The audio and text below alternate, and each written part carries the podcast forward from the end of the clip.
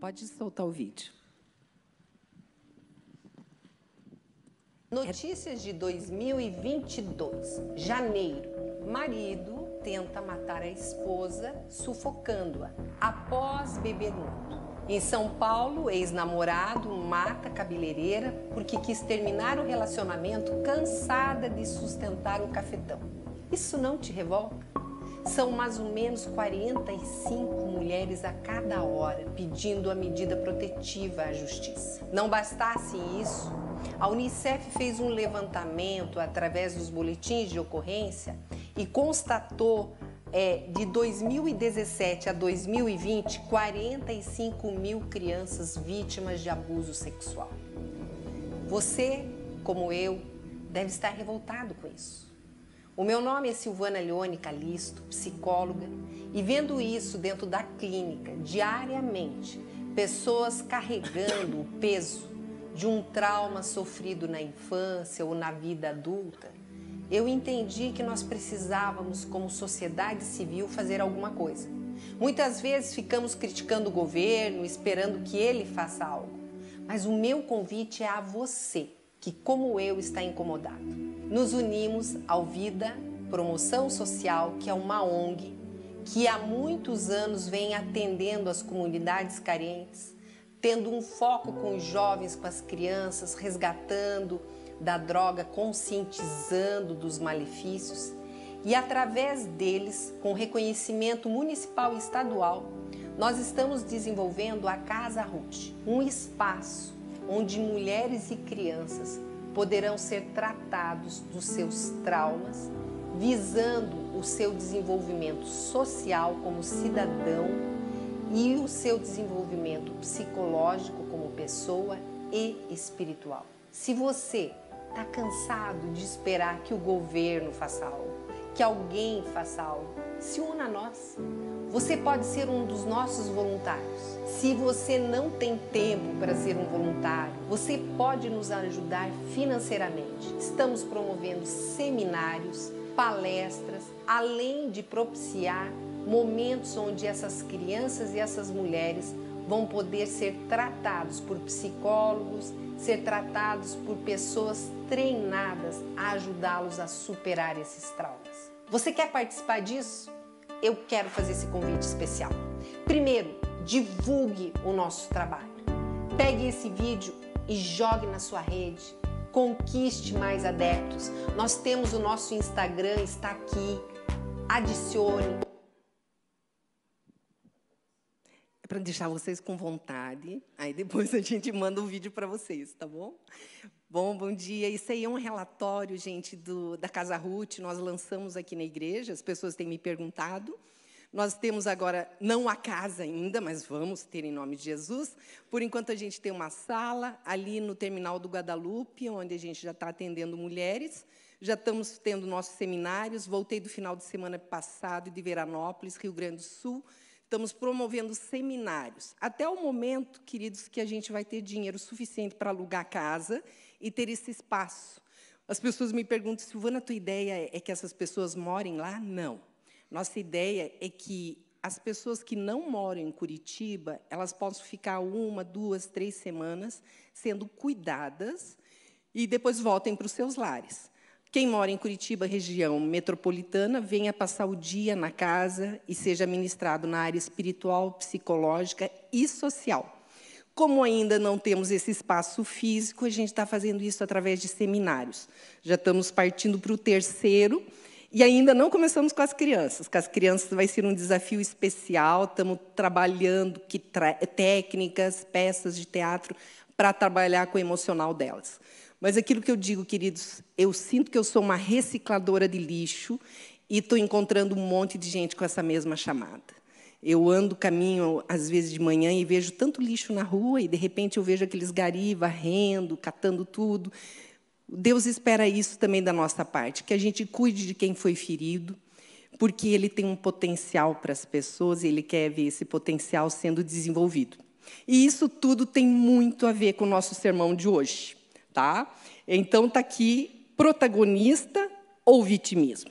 Deixe de ser vítima e seja protagonista. O que é vítima, gente? Vítima é aquela pessoa que sofreu alguma coisa. E alguns, eles ficam tanto nesse papel de vítima que eles não conseguem mais sair. O pessoal mais da minha época, a gente tinha um desenho que era o hard. Nossa, céus, ó a vida, Lip, sabia que não ia dar certo. Né? Então, era aquele um, ele sempre estava esperando o pior. E o Lip não. O Lip era animado, sempre com boas ideias. E o hard do lado. Lip, você tem certeza? Lip não vai dar certo, não vai dar certo. Porque eles já esperava que nada desse certo na vida dele. E eu creio que você está lembrando de algumas pessoas, ou talvez seja você mesmo, que entra nas coisas. Eu sabia. Cheguei nesse caixa, bem no meu caixa, ia faltar fita. Vou ter que esperar. Na hora de servir o refrigerante, bem em cima de mim o garçom foi estourar Coca-Cola. E é aquela pessoa que parece que a nuvenzinha caminha em cima dela.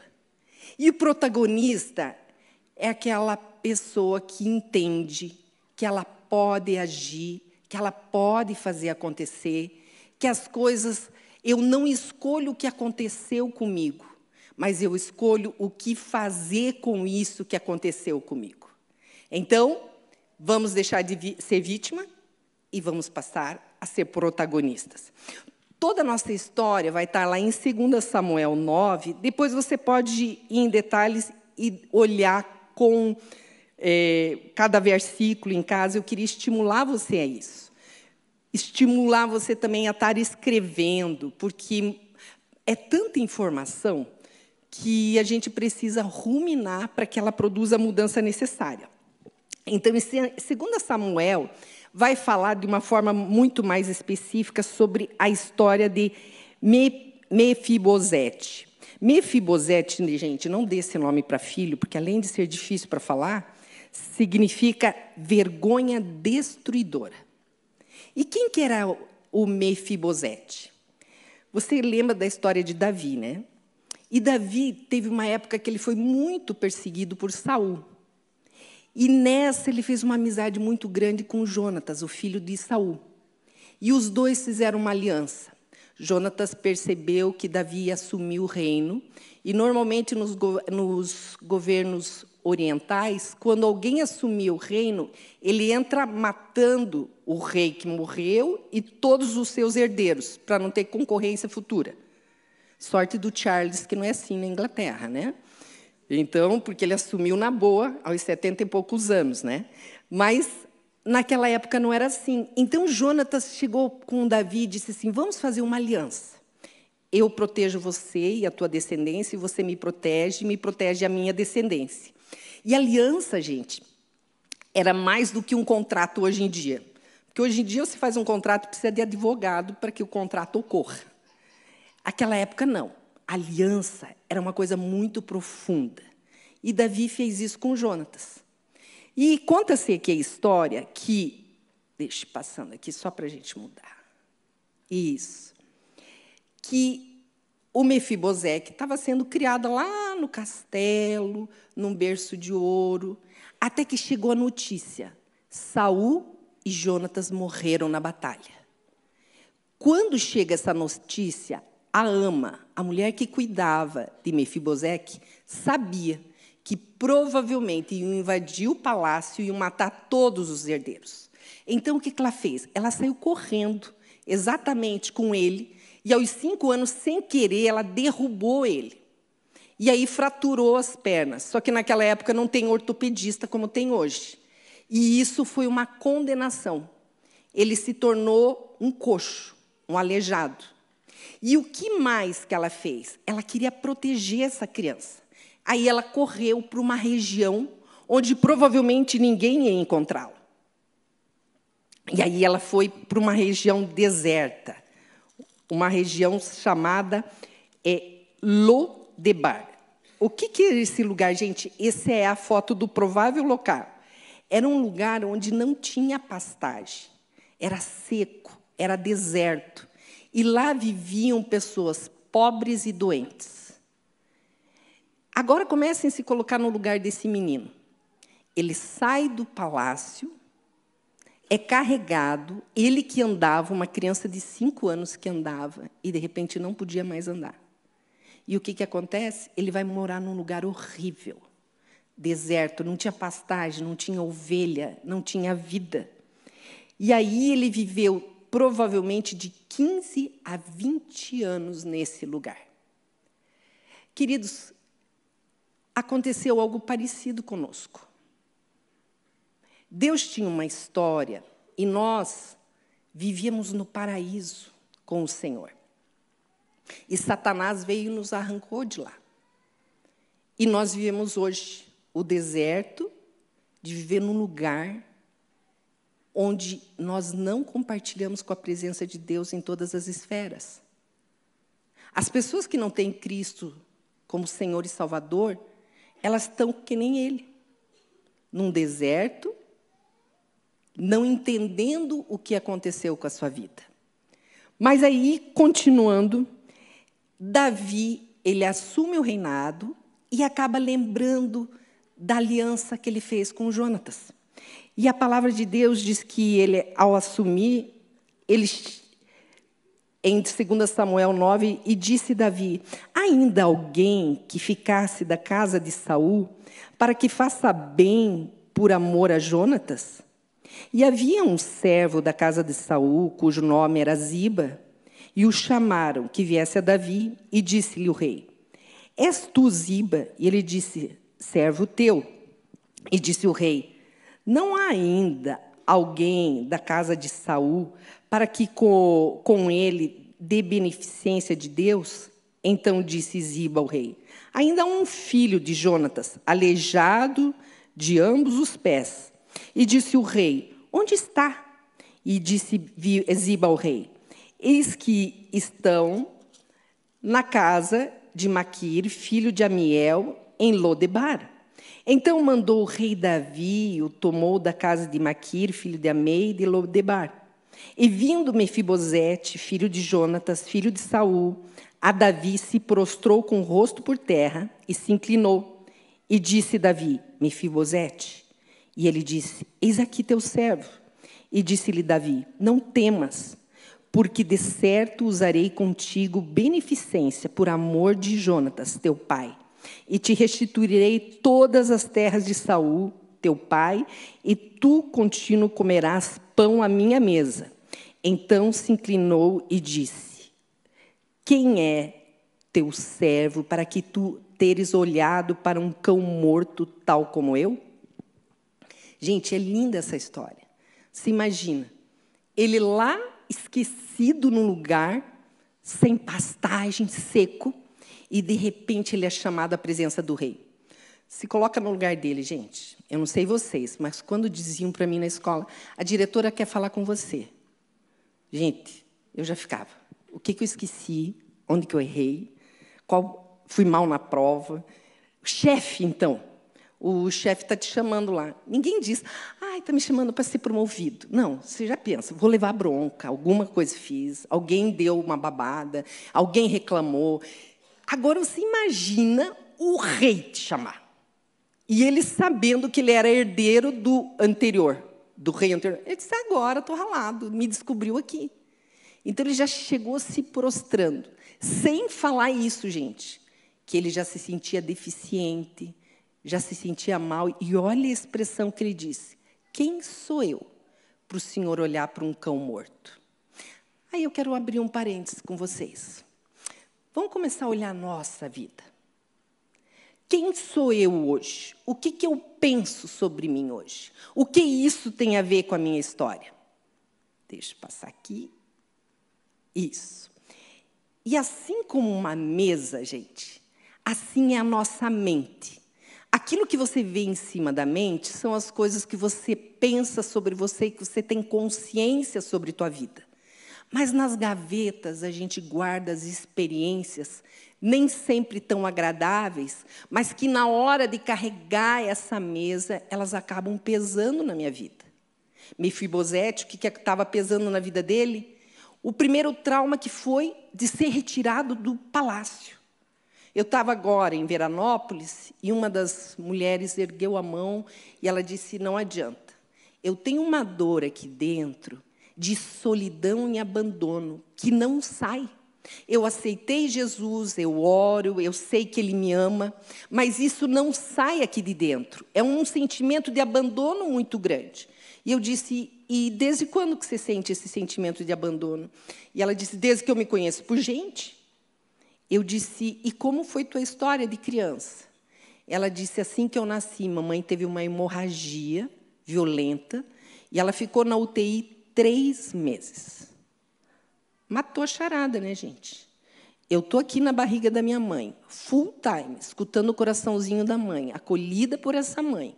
De repente eu saio, e cadê aquele coraçãozinho daquela mãe que eu via? Cadê aquela mãe para me dar de mamar? Cadê aquela mãe para eu dormir no colo dela? Não tinha. Então se instalou um sentimento de abandono e de solidão nela. E foi muito bonito porque ela se manifestou em público, em público nós pudemos orar com ela. E o que, que a gente fez? Incluir a presença de Jesus. A mãe estava na UTI, você não estava com ela lá. Mas o Senhor Jesus nunca te abandonou. Ele estava com você ali. Aí ela começou a chorar, ela disse assim: Sinto o calor de Jesus me acolhendo naquela maternidade. Ou seja, é a graça de Deus renovando não só a vida do Mefibosec, mas as nossas vidas. Então, essas experiências estão nas nossas gavetas. E o que, que o Senhor quer? Que a gente abra essas gavetas porque Ele quer nos tratar. E você diz, mas Silvana, quem se alegraria em manter essas gavetas forradas de experiências ruins? O inimigo das nossas almas. Queridos, como que eu vou ser tudo aquilo que Deus quer que eu seja, se eu não consigo acreditar em mim? As experiências negativas que nós temos com pai, com mãe, naturalmente vão ser refletidas naquilo que eu sinto com Deus. Como eu vou acreditar num Deus amoroso, que tudo sofre, se o meu pai veio e me abusava durante a noite? Como que eu vou acreditar num Deus amoroso se a minha mãe me abandonou? Eu vou de certo estar aguardando ser abandonado. Então, o Espírito Santo de Deus quer te convidar hoje cedo, vamos abrir essas gavetas. Eu vou junto com você reeditar cada cena, para que você não pese mais a tua vida e para que você creia naquilo que eu coloquei, porque é interessante, gente, Deus sabe a qualidade da semente que ele colocou em cada um de nós. A palavra de Deus diz que ainda quando eu estava informe, Deus já me conhecia, ou seja, na barriga da minha mãe ele já sabia. Só que o cão, Satanás, o inimigo das nossas almas, ele não quer que você creia naquilo que Deus colocou. Conta-se a história da águia, né? Que ela caiu do ninho da mãe e foi capturada por um colono, que colocou ela no meio das galinhas para se criar.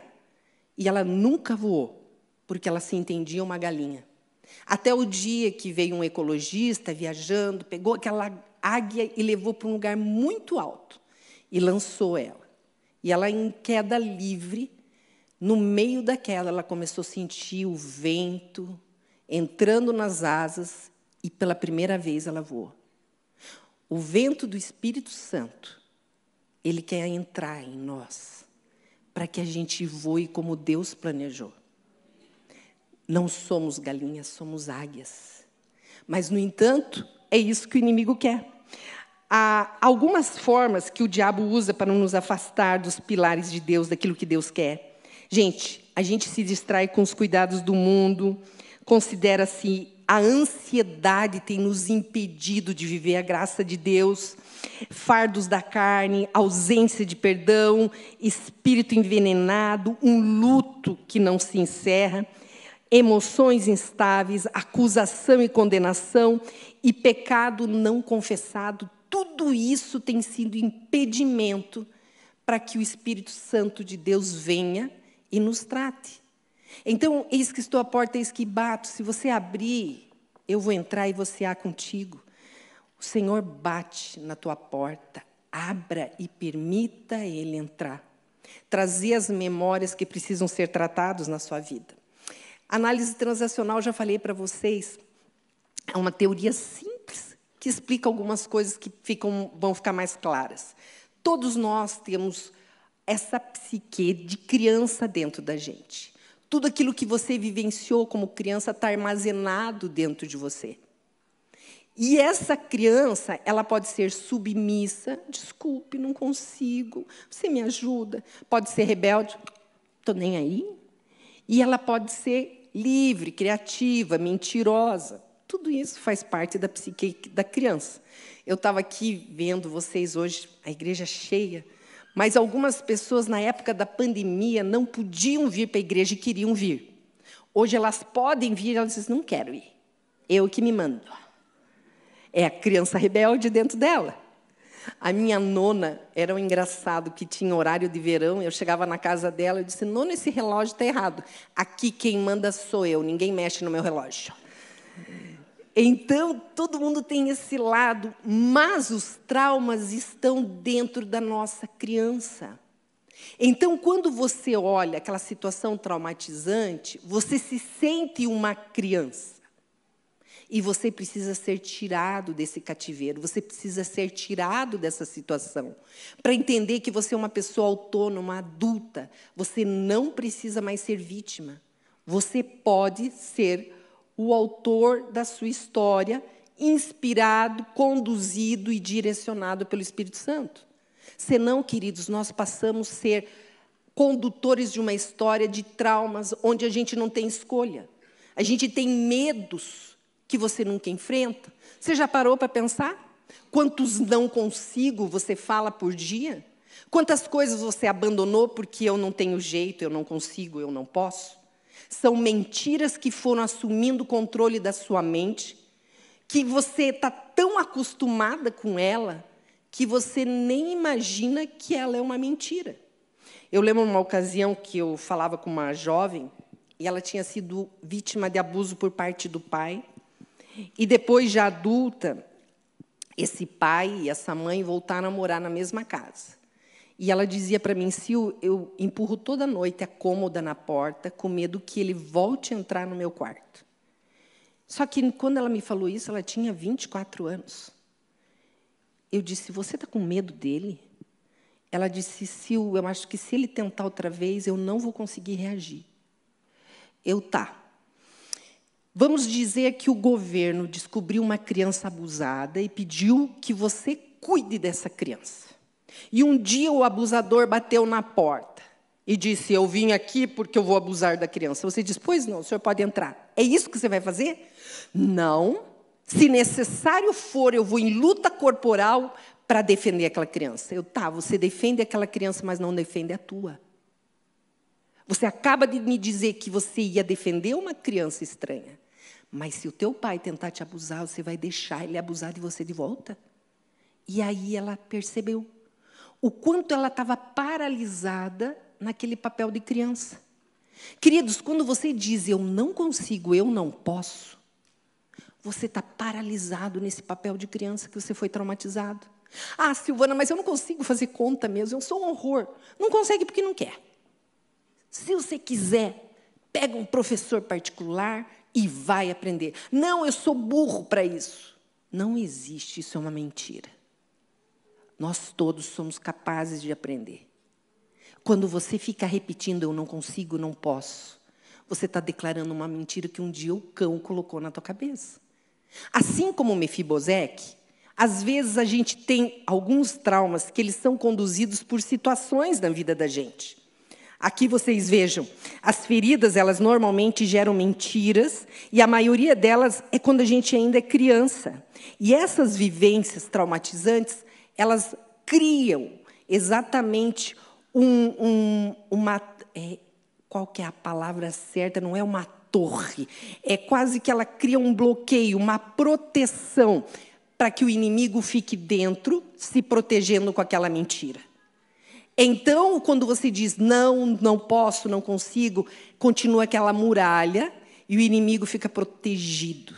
Por isso que áreas de escuridão na nossa vida, áreas em que você não conta a verdade, áreas que você não confessa o pecado, você de alguma forma está permitindo essa fortaleza na tua vida. Então, por isso que é importante você confessar. Existem alguns homens que se dizem vítimas do vício na pornografia, eu não consigo parar, Silvana. Não posso, eu não consigo. Isso é uma mentira. Eu lembro que o pastor Silvado uma vez contou que um homem chegou com o computador quebrado na sala dele. Ele disse: O que, que é isso, moço? Ele disse assim: Eu não conseguia me dominar com esse aparelho aqui. Então eu matei o aparelho. Né? Qualquer coisa, gente, vocês deixam um computador lá em casa, eu tenho uma instrução mais clean para a gente fazer. Né? Então, gente, você tem que eliminar aquilo que tem sido um obstáculo da tua vida. O trauma, gente, ele como que acontece? Tem uma situação, Mefibosete, o que, que aconteceu? Foi retirado do palácio às pressas, derrubaram ele no chão, ele não conseguia mais andar, era real. Isso não era mentira, aconteceu. Você pode estar dizendo, Silvana, na minha vida aconteceu. Você não sabe, aconteceu. Eu, meu marido me abandonou, minha mulher me deixou, perdi o emprego, meu chefe me humilhou em público. O que eu passei é real. É verdade, é real. Só que aquilo que você começou a acreditar sobre você a partir dessa situação, isso é mentira. A situação é real. Mas o que eu penso de mim, se não é aquilo que a Bíblia diz que é, então é mentira. Porque quando a Bíblia diz tudo posso naquele que me fortalece, ela diz tudo eu posso naquele que me fortalece. Ela não traz limite. Ela diz que Deus é a nossa fortaleza. Quando você olha a história de Daniel, gente, ele e os amigos, a sabedoria foi reconhecida no meio do reino. Como que você vai dizer que você é burro, que você não pode? Se o nosso Deus é o Deus da sabedoria que diz se te falta peça, que eu dou de uma forma voluntária. Você percebe? A situação aconteceu, mas o que eu estou acreditando de mim em relação a ela, se não é conforme a Bíblia, é uma mentira. E aí o que, que acontece, gente? Essas situações geram emoções, e eu começo a querer evitar isso dentro de mim. Mefibosete foi morar num lugar horrível, esquecido de todo mundo, porque eu não quero que lembrem de mim. Às vezes, igrejas grandes são refúgios de pessoas que querem se esconder e não querem ser tratadas. Igreja pequena é horrível. Se você falta, todo mundo sabe que você faltou. Te liga. Escuta, irmã, você não veio, senti tua falta. Mãe, cadê você? Igreja grande, não. Você entra, sai, ninguém nem sabe direito tua cara. Quando tem máscara, melhor ainda, né? A gente até no mercado, ninguém reconhece para cobrar dívida. Então é ótimo. Só que o Senhor está te olhando. E Ele sabe aonde você está. E, gente, Ele quer vida e vida em abundância. Ele não quer mais que a gente more no deserto. Ele quer nos convidar para voltar para o palácio. Ele não quer isso para as nossas vidas.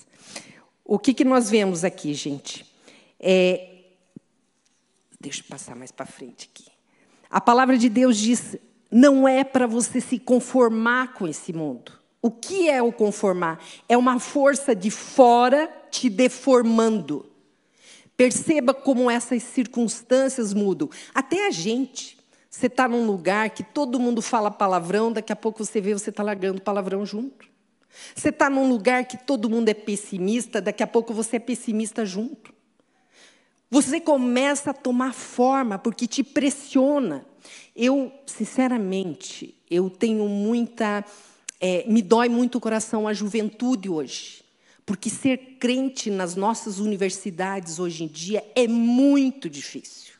Porque eles sofrem uma pressão de fora para dentro, deformando você. E quando a palavra de diz, não vos conformeis, não tome a forma desse mundo, mas transformai-vos. O que é transformar? É de dentro para fora. É que nem um pãozinho que vem com fermento e vai deixando o pão fofinho.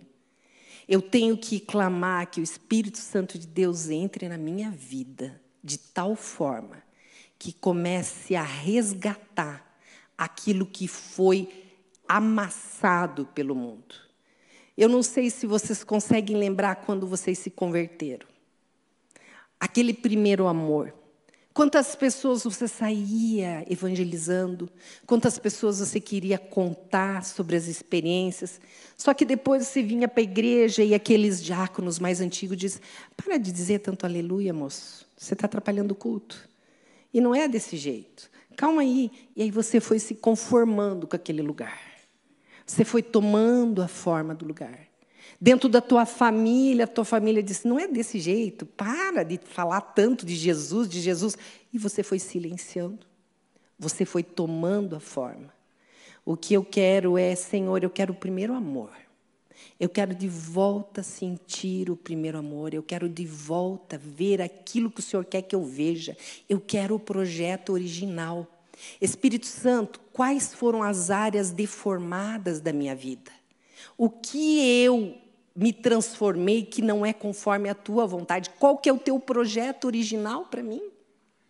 Queridos, algumas pessoas foram transformadas, foram deformadas por relacionamentos afetivos desastrosos. Teve gente que foi deformada por ter um pai alcoólatra. Teve gente que foi deformada exatamente por estar sendo demitido tantas vezes. E hoje é o dia de você dizer, Senhor, vem e pelo teu Espírito Santo começa a me transformar de dentro para fora. Eu quero voltar a ser o teu projeto inicial. E o Espírito Santo, ele pode, junto com você, te resgatar e você ver as áreas que foram destruídas na sua vida, as áreas que foram deformadas. Espírito Santo de Deus, o que, que eu estou pensando? que não é conforme a tua vontade. Vocês sabem, queridos, eu defendi uma tese. Como psicóloga, eu falava: você pode ser influenciado por Deus na sua mente, você pode ser influenciado pelo diabo e você pode ser influenciado pela sua emoção. E aí eu estava lendo um livro e a autora do livro ela veio e disse assim: olhe o que, que você consegue pensar sem ser influenciado por esse mundo. E aí eu fiquei assim, é verdade. A palavra diz de Deus que o mundo jaz no maligno, está mergulhado no maligno. Como eu vou conseguir ter uma emoção pura, minha? Eu vou estar sendo influenciado ou por Deus, ou vou ter sendo influenciado pelo diabo. Então, se eu tenho um pensamento limitante, é Deus que está me limitando esse pensamento ou é o diabo? Aqui eu coloquei a foto da minha sobrinha. Minha sobrinha foi acometida é, de uma enfermidade ainda quando ela estava no ventre da mãe. E isso, de alguma forma, alterou cognitivamente a parte motora dela. E a coitada ficou uma semana lá em casa. Coitada, porque casa de psicólogo, gente, não dá. E aí, a minha irmã errou com ela porque super protegeu. Tem gente que não cuida, erra porque não cuida, e tem gente que erra porque cuida demais. Você cuidar demais, o que, que você transmite para a pessoa? Eu não acredito na sua capacidade de se cuidar. Por isso eu cuido tanto de você. Aí, quando ela chegou lá em casa, eu disse: Olha, tia trabalha muito e aqui você vai se mexer. Ela olhou. Eu disse: ali é cozinha, ali é comida, ali isso. O banho a tia vai colocar você aqui, você vai se dar banho. Você... E ela: Eu posso, né, tia? Pode. Minha mãe não acredita em mim, tia. É, mas a tia acredita. Vai fazer. E aí ela ia brigando com ela mesma e comigo no pensamento dela, porque eu estava tirando ela daquela posição cômoda. E foi muito interessante. Essa foto que está ali foi no dia que nós fomos passear no Parque Barigui. E ela gosta de engatada. Eu disse: não, você não vai engatada. Você tem um andador, você vai com o seu andador. Tia, mas eu canso. Cansou, a gente para, se descansa e continua. Tá bom, tia. Vocês tinham ver o tamanho do bico que ela fazia. E a gente foi, e aí ela estava toda faceira. E aí ela falava para mim toda hora: minha mãe não vai acreditar em tudo que eu estou fazendo, porque nem ela estava acreditando em tudo que ela estava fazendo.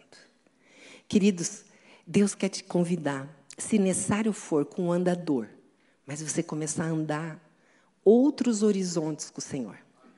Você tem que parar de ficar engatado nos outros. Você tem que começar a aceitar os desafios e aquilo que o Senhor tem. Quando a palavra de Deus diz arrependei-vos e crede no Evangelho, o que, que Jesus estava querendo dizer nessa ocasião? Deixa eu voltar aqui. Eu acho que eu pulei demais. Não, deixa eu voltar.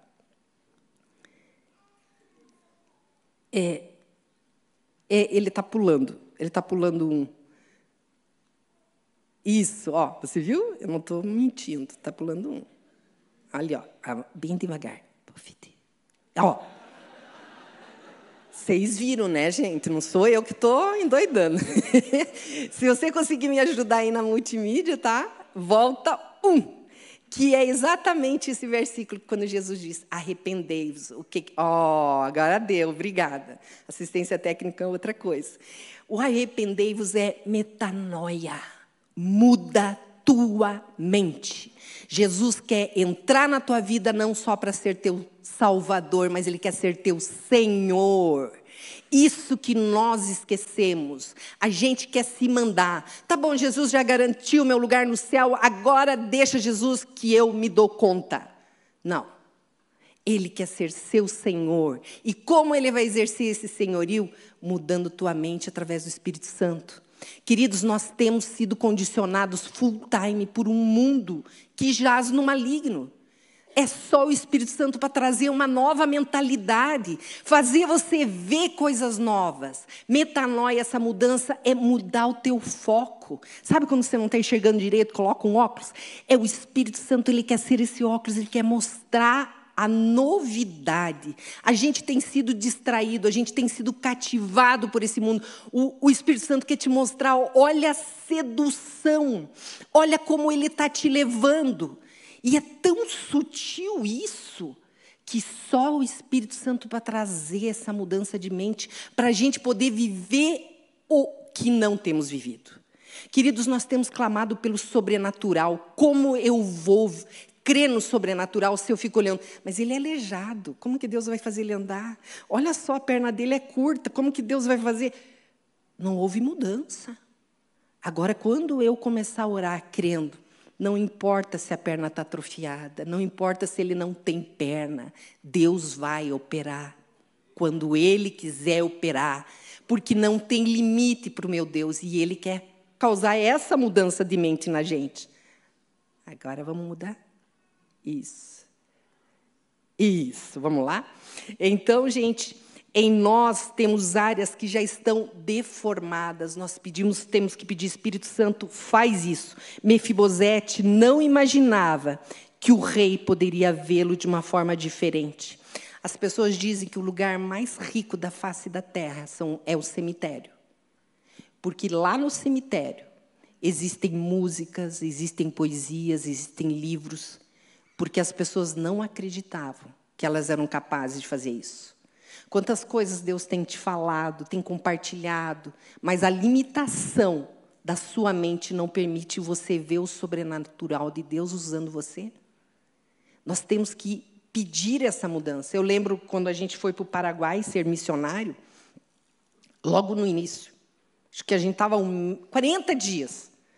O Marcos dirigindo, e um paraguaio correndo, olhando para trás, acompanhando o ônibus que vinha vindo, ele se atravessou na frente do nosso carro. E o Marcos não sabia nem o que aconteceu. Ele, o que aconteceu? Ele disse, se atropelou um cara. No que ele abriu a porta, o homem estava estatelado no chão. Aí o Marcos ligeiro, eu estava com as crianças, saí do carro, aí os paraguaios ajudaram ele a colocar o cara no carro, ele saiu correndo para o hospital. Mas eu não sabia. A lei no Paraguai é assim: independente se foi o cara que passou na frente do carro, você é o motorista, você é o culpado. Resultado: o Marcos foi preso. E aí ele estava lá, preso. O que, que o inimigo gostaria de estar falando para ele? Veio para ser missionário e Deus te abandonou, hein? É. Acho que nem foi Deus que te deu essa ideia. Fala sério, olha aqui. E lá no Paraguai eles metem todo mundo junto homem, mulher, criança, tudo na mesma prisão. E aí o Marcos lá, de vez ele escutar o que o diabo queria que ele escutasse, o que, que ele falou? Bom, se eu estou aqui, Deus tem plano e propósito. Eu acho que ele se inspirou em Paulo ali na hora. Já se viu ali. E aí começou a bater papo com o paraguaio do lado. Aí ele perguntou: O que, que você está fazendo assim? Mira, eu estava lá porque eu sou crente alejado, porque eu sou um crente afastado. Ele disse: Ah, por isso que eu estou aqui então, é por tua causa. Então vamos lá, vamos acertar a tua vida, porque eu quero sair da prisão logo. Vamos... É por isso. Ele viu o propósito divino nisso. Então, o inimigo ele quer sempre falar aquilo que vai te afastar de Deus. A grande semente que destrói a fé do cristão é duvidar do amor de Deus. Essa música que nós cantamos, esse infinito amor, que ele sobe montanhas, que ele vai para todo lugar por amor a você, é a pura verdade. Eu estava uma vez conversando com um rapaz, ele disse: Silvana estava numa boate gay. E de repente eu tive que ir para o banheiro, chorar, porque o Espírito Santo de Deus me visitou lá. E eu dizia: Senhor, o Senhor é aqui comigo. Ele, em qualquer lugar que você estiver, eu vou entrar para te buscar. Não importa. Esse é o infinito amor. Só que o inimigo ele quer semear na nossa alma que Deus não se importa com você. E é isso que ele queria fazer com Mefibosec.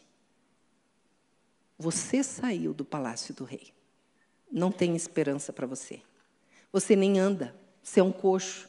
E, gente, quem sofre alguma deficiência ou algum trauma na vida, parece que todo mundo só olha para você pelo trauma, né? Ah, conhece aquele cara lá do nariz torto? Ah, aquele um. Ah, tá. Ah, aquele careca. Ah, o, a gorda. Ah, aquela uma que o marido abandonou. Ah, aquela uma. Se percebe? Você começa a ser referência para os outros pelos teus problemas. E você começa a se enxergar assim. Você começa a se achar assim. Você se olha só vendo o defeito. Só que quando Deus nos olha, Ele olha pelo potencial de cada um. Ele sabe quem você é. Gente, a gente que trabalha com a recuperação de pessoas que foram vítimas de algum tipo de abuso, você vê o quanto o inimigo tentou esmagar a pessoa. O quanto ela não entende que Deus. Mas por que, que ele vai me olhar? E foi o que me Fibosec falou para Davi, ele disse assim: por que, que o rei vai olhar para um cão morto? E, gente, a gente aqui no, no Brasil, a gente gosta de cão, né? Gosta de cachorro. Esses tempos eu vi uma mulher com um carrinho, aí eu fui olhar o nenê. Ai, que lindinho. Era um cachorro. Eu... Sério, gente. Dentro de um carrinho de bebê. Ela disse: está muito frio para ele andar na rua. Então, quando a gente fala um cão morto, não parece tão pesado. Mas no Oriente Médio, cão é imundo.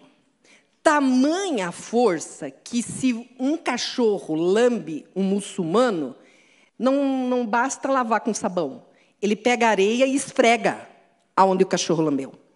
Tamanha imundícia. Então, quando Mefibosec disse, como o rei foi olhar para um cão morto?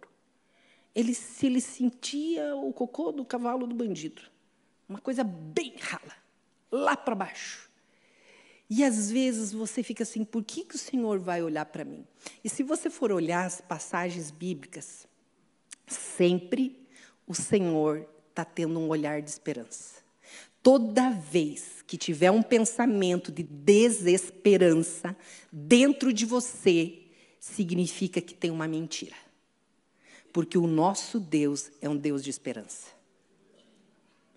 Entendeu essa? Pegaram? Toda vez que tiver um pensamento de desesperança, é uma mentira. E a mentira, o pai da mentira é Satanás. Então você está crendo em algo que o diabo está te falando. Porque o nosso Deus é um Deus de esperança. Deus é o que olha para aquela mulher pecadora e diz: vai, levanta e não peca mais. É o que olha para um homem acovardado e diz: vai, eu vejo você com um homem valente, guerreiro. Davi, eu fico imaginando, gente, se o Hard fosse amigo do Davi na época. Ó céus, ó vida. E o Davi, vou pegar o gigante. O Hard, peraí, Davi, deixa eu medir ele. Não vai dar, Davi. Ó, muito maior, esquece, esquece. Só que Davi era um homem segundo o coração de Deus. Ele não olhava a potencial dele, ele olhava o potencial de Deus nele e através dele. E isso é tremendo, gente.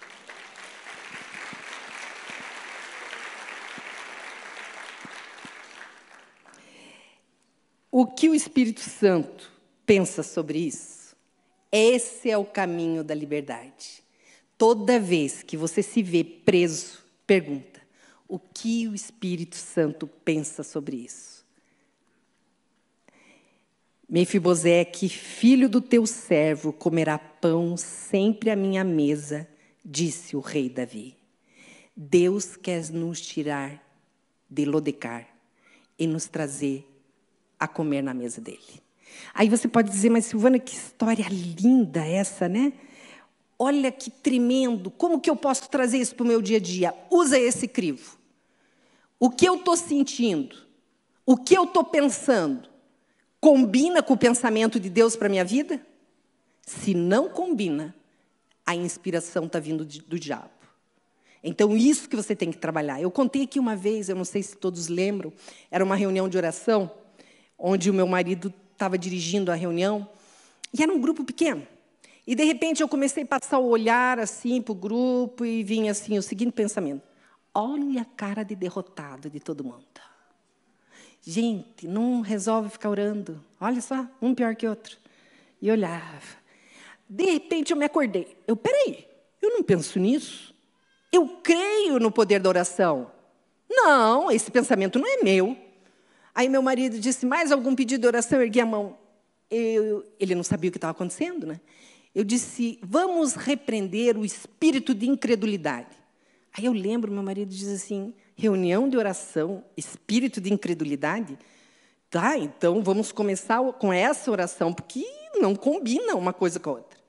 E assim que ele começou a orar, repreendendo o espírito de incredulidade, uma visitante endemoniada se levantou e começou a falar: Para que orar?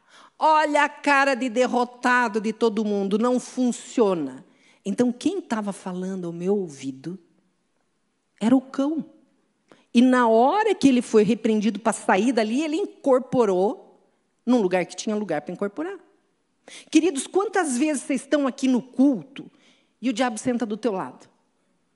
Eu digo que são aqueles demônios que não passaram no Enem, são aqueles mais personagens.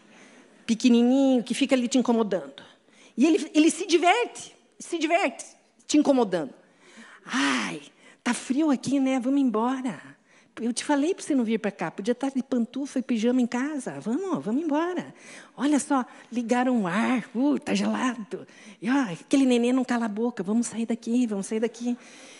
Fica, fica falando o tempo todo. Vocês estão rindo porque vocês ouvem de vez em quando isso, né? Porque ele vem e fala. E nessa que você tem que pensar, Jesus ia falar isso para mim? Não, não ia falar. Então cala a boca, Satanás. Eu vim aqui para ouvir o Senhor. Nós temos que sair dessa mente passiva. Pastor Otmani dá muito tecla nisso nos seus livros. Sabe aquela pessoa assim, ah, é, você acha? Ah, ah. Não! O que, que a palavra diz sobre isso? É isso que eu vou pensar. É o que Deus diz. Você precisa fazer resistência. Vocês sabem que foi feita uma pesquisa, a média de QI da humanidade caiu. Por quê? Por causa do Google. Ninguém mais pensa. Não precisa nem saber endereço. Eu não sei como o motorista de táxi antes dirigia, mas os caras sabiam tudo. Hoje não. Você nem sabe para onde está indo. Está passando no meio da favela, depois que você vai se dar conta. Porque você vai, você não pensa mais. Nós estamos perdendo a nossa capacidade crítica. E isso a gente está trazendo para dentro da igreja. Você tem que abrir a Bíblia, acompanhar. Depois vocês vão chegar em casa, mas será que a história do cara é desse jeito que a Silvana contou? Tem que ir lá ver. Porque você tem que formar esse senso crítico mas um senso crítico para ter noção da batalha espiritual. Queridos, não se iludam. O diabo, ele passeia nas regiões celestiais. Não se iluda que ele está calmo. Não existe o diabo, tirou férias. Não tem isso. Quando a palavra de Deus diz assim: vai lá, o irmão estava aqui falando, venha, não tenha medo, dizime. Aí vem aquela voz e diz: Isso, faça a prova de mim. Ai, será que é o diabo que está falando isso? Para eu ir lá levar meu dinheiro, deve ser o diabo. Só se ele se converteu, gente. Porque ele não vai falar para você fazer isso. Toda vez que é em direção a Deus, é o Espírito Santo que está te levando. Quanto menos de mim e mais de Deus, é o Espírito Santo que está falando. Quando o Espírito Santo de Deus, vai lá, perdoa a pessoa, pede perdão. Ai, será que é Jesus isso? Claro que é. Mas eu não estou sentindo nada especial. Gente, eu já disse, para sentir algo especial, toma purgante. Aí você vai sentir. Você não precisa sentir para obedecer aquilo que é explícito na palavra de Deus. Você tem que somente obedecer. E a palavra ainda continua. Mefibosé morava entre mendigos e doentes. Gente, você tem que observar onde que você está morando. Outra vez. Irmãos, muda lá para mim, vamos lá? Isso, ótimo. Ele morava entre mendigos e doentes. Aonde que você está? Com quem que você está convivendo? Isso vai influenciar você. Tem amigo gordo, você vai ficar gordo. Tem amigo preguiçoso, você vai ficar preguiçoso. Agora, se você começa a ter amigo fitness, ou você termina a amizade, ou você vira fitness. Exatamente isso. Se você tem gente que só fala porcaria, safadeza, você vai ficar safado uma hora. Não, eu estou ali intercedendo por eles por pouco tempo, gente. Porque depois a palavra de Deus em Salmo 1, ele diz assim: Bem-aventurado o homem que não se assenta à roda dos escarnecedores.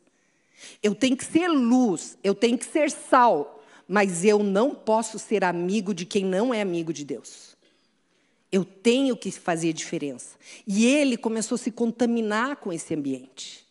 Você quer começar a mudar a sua vida? Começa a mudar o ambiente que você está. Para de ouvir determinadas músicas, para de ler determinadas coisas. Toma essa iniciativa. E quando o rei chamou Mefibosete para o palácio, as coisas fizeram diferença. Por que, que Deus ele fica triste com a gente? Porque ele odeia o pecado. Porque o pecado, queridos, impede que a gente seja tudo aquilo que Deus quer que a gente seja. As minhas mãos não estão escolhidas, os meus ouvidos não são tapados, mas o que me faz separação entre você e mim são seus pecados. À medida que você começa a santificar sua vida, buscar mais do Senhor, você começa a ser transformado. As coisas começam a acontecer. Ou seja, nós temos um novo nascimento, nós temos a identidade de Cristo para nós. Nós temos que buscar isso para nós. Eu lembro que eu trabalhava num lugar, num spa, e na época veio um rapaz com uma psoríase. E eu disse para ele, ele estava muito chateado com isso. Eu disse: Eu tenho uma pastora amiga. Você quer que eu leve você de noite lá na casa dela para orar? Ele disse: Sim. E o rapaz não era crente. É lógico, a pastora orou, colocou o plano da salvação o rapaz aceitou Jesus. E quando ele estava aceitando Jesus, ele disse: Lembrei que meu pai sempre fez um patuá que a gente colocava nos carros para proteger um carro novo que a gente tem. E ele disse: Eu tenho um patuá lá no carro, e acabei de lembrar. Aí a pastora disse: Meu filho, você quer desfazer disso? Quero. E oramos lá, e ele desfez. Ele disse: Assim que eu eu vou jogar isso fora. E nunca mais vi o rapaz. Passou, eu acho que umas três semanas, uma pessoa da mesma cidade dele veio ficar no hotel que eu trabalhava. Eu, ah, você é lá de tal cidade do fulano. Ele é. Você soube o que aconteceu com ele? Eu, não. Ele disse, ele sofreu o maior acidente quando saiu daqui, do hotel rumo à casa. Eu, como assim? Atravessou um búfalo na frente do carro e veio em direção a ele. Gente, vocês já imaginam o que eu pensei, né? É o meu. Ele rompeu patuá e veio o búfalo na direção dele. Eu, gente, aonde está a fé desse rapaz? Fui lá nos arquivos, peguei o número dele, tremendo, liguei. A esposa atendeu. Eu, Fulana, tudo bem? Aqui é a Silvana do hotel, eu soube do acidente. Seu marido está em condição de falar? Ela disse, Silvana, ele quebrou todos os dentes. O búfalo veio só na direção dele. Eu estava do lado, não aconteceu nada. Ele está com a psoríase tomando conta de todo o corpo dele. Mas agora ele pode falar. Eu vou avisar ele que é você no telefone. E aí ele pegou o telefone, não lembro mais o nome dele, mas digamos, Luiz. Eu, oi, Luiz, aqui é a Silvana. Ele, oi, Silvana. Eu, guri, eu soube o que aconteceu contigo. Ele, pois é. Eu, e como está a tua fé em Cristo Jesus? Ele, maior do que nunca. Eu, como assim? O, se um patuar com o diabo me mantém vivo, prefiro morrer. Ele disse: Mas todo mundo que viu meu carro disse que só um milagre para eu estar tá vivo. Esse milagre foi o meu Deus. Ele é que me mantém. Queridos, quando a palavra de Deus disse, mesmo que o monte se lance ao mar, mesmo que a vide não dê o seu fruto, está dizendo, mesmo que as coisas não deem certo, eu continuo honrando e louvando meu Senhor, porque as circunstâncias não podem definir minha fé. A minha fé tem que ser definida por aquilo que eu creio no meu Deus, por aquilo que a palavra diz que Ele é. Não porque eu estou protegido, porque tudo está dando certo na minha vida. Porque aí, gente, é fácil ser crente. Mas ser crente é permanecer firme. Gente, eu chorava no telefone porque nem eu cria que uma pessoa com tanto poucos dias de fé, poderia estar tão firme no Deus que ele conheceu. Gente, eu louvei e ele ria assim comigo, Sil, e sabe aquela psoríase que a gente orou? Três vezes pior. Mas, tipo, isso não importa. Isso não importa, porque eu fui atingido pelo amor maior. Então, o amor de Deus, ele realmente restaura. Esse amor que eu sei que nada vai me separar do amor de Deus. Então, eu não fico refém das circunstâncias. Eu sei que ele me ama. Então, eu posso definir, ou eu me como girassóis são comandados pelo sol, eu preciso que a minha vida seja direcionada por Deus. Eu vou escolher, são as circunstâncias que vão me definir, ou vai ser a própria vida? Ou vai ser o Senhor, tá? E a palavra de Deus diz: Eis que estarei convosco todos os dias da minha vida. Como que ele vai estar? Através do Espírito Santo de Deus. Se você nunca diz, Senhor Deus, eu quero o Senhor como meu Senhor e Salvador, você não pode experimentar isso. Porque conta-se uma história que a gente contava para as crianças do Jardim do Salim. Salim era o menininho que tinha o jardim dele. E aí o rei deu aquele jardim e disse para ele: Olha, tem uma linha ligando a tua casa até o palácio do rei. Cuide para que isso sempre permaneça. E aí um dia bateu alguém à porta e disse: Deixa eu entrar no seu jardim, Salim, que eu vou cultivar as plantas para você. E o, jardim, e o Salim abriu o jardim. No que abriu, esse homem mau chegou e cortou a ligação entre o Salim e o rei. E o Salim sofreu as consequências de manter aquele homem no jardim, porque aquele homem plantava frutos lindos, mas que quando ele comia, ele passava mal, que era ganância, ódio, rancor, inveja. E isso porque ele deixou que esse homem mau entrasse no jardim dele. E aí um dia veio o príncipe bater e disse: Salim, me deixa entrar. E quando Salim teve coragem e abriu a porta do seu jardim, aquele príncipe tocou fora aquele homem mau. E a primeira coisa que ele fez foi arrumar a linha entre Salim e o palácio do rei. Queridos, um dia o pecado entrou nas nossas vidas e a nossa ligação com Deus foi rompida. Por isso que às vezes as pessoas leem a Bíblia não entendem, veem as coisas não entendem, porque está rompido sua comunicação com Deus. Mas se você confessar com a tua boca e no seu coração você crê que Cristo Jesus morreu dentre os mortos, a palavra de Deus diz: é restabelecida pela fé a tua comunicação com Deus.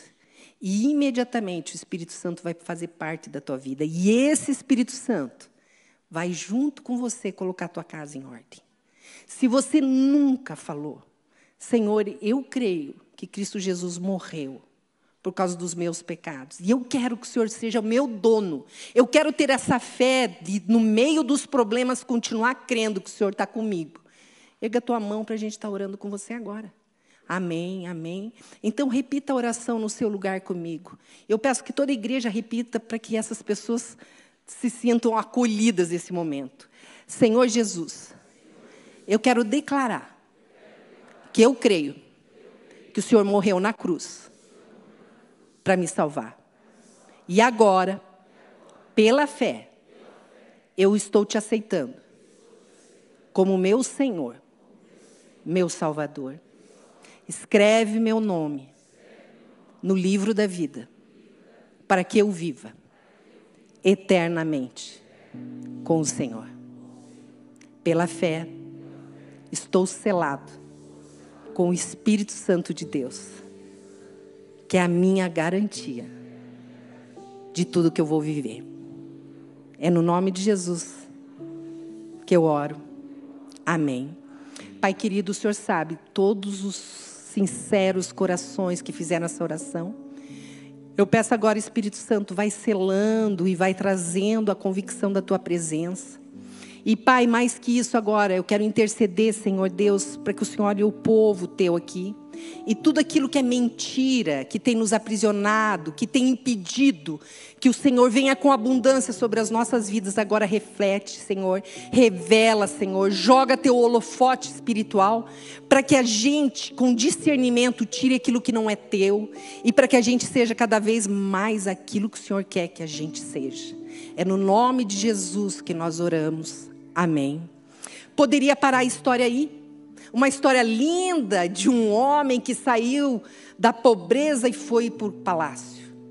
Mas não parou aí. É tremendo que aquele, aquele servo, o tal de Ziba, um dia Mefibosete diz assim: arruma o cavalo que eu vou atrás de Davi. Era a época que Absalão tinha se revoltado contra Davi, Davi estava foragido. Só que Ziba, o que, que ele fez?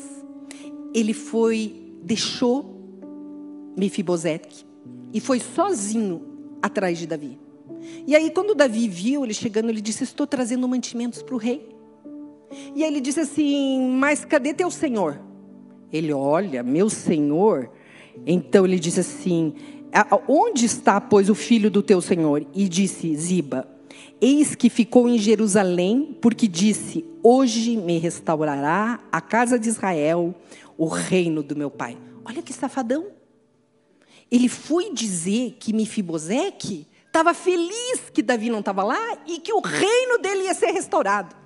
Davi disse assim: Tudo que eu dei de terra para ele, agora é tua, Ziba. E aí, quando tudo acabou, quando Davi voltou para o palácio, aí o que, que aconteceu? Mefibosete foi atrás de Davi. E era a tradição de quando alguém estava muito triste, não tomava banho, não lavava os pés, não cortava o cabelo, não fazia barba. Então, quando Davi viu Mefibosete, ele viu o quanto ele estava triste. E aí Mefibosete disse assim: Rei, eu estou feliz com a tua volta. E ele disse assim: Mas me explica aquela história que Ziba me contou. E ele disse: O senhor sabe que teu servo é coxo. E eu dependo da ajuda. E eu fui enganado por ele. Aí Davi diz assim: Eu acredito em você. Então eu vou dividir tudo que você tem. Metade fica para Ziba e metade fica para você. Ele não podia escolher ser vítima de volta? Outra vez me tirando as coisas. Não. Ele escolheu ser protagonista. Ele disse: Rei, pode dar tudo para ele. Me basta sentar à tua mesa. Queridos, a vida pode vir arrancar tudo de você. Não importa, me basta sentar à mesa do Senhor. É essa geração de crentes que o Senhor quer. Crentes que não olham para as circunstâncias, mas crentes que olham para o Deus que ele serve. Gente, eu não merecia nada, Mefibosete disse. Eu estava decretado a estar morto, mas o Senhor me trouxe para o palácio. Queridos, nós todos, por causa dos nossos pecados, estávamos condenados. Mas o sacrifício de Cristo Jesus nos trouxe outra vez ao palácio. Queridos, não é motivo para ser feliz? Eu preciso estar olhando outras coisas, o que eu não tenho, o que me falta, o que me tiraram. Ah, não, não importam essas circunstâncias. Eu sou a geração daqueles que creem na palavra de Deus e daqueles que já estão felizes o suficiente, porque foram convidados a sentar-se à mesa do rei. Se você é essa geração, eu te convido a cantar essa música, entendendo que a casa é a tua vida. Convido o Senhor, entra na minha casa, tira o que não presta, arruma o que está estragado. Porque eu sou um servo, uma serva feliz, porque eu estou sentado à mesa do meu rei. Que Deus abençoe suas vidas e que toda palavra que caiu no seu coração tenha caído em boa terra e em nome de Cristo Jesus, Espírito Santo, cele essa palavra, que dê fruto na sua vida, que dê fruto na sua casa e que você seja transformado dia a dia à imagem de Deus, porque é no nome de Jesus que oramos. Amém.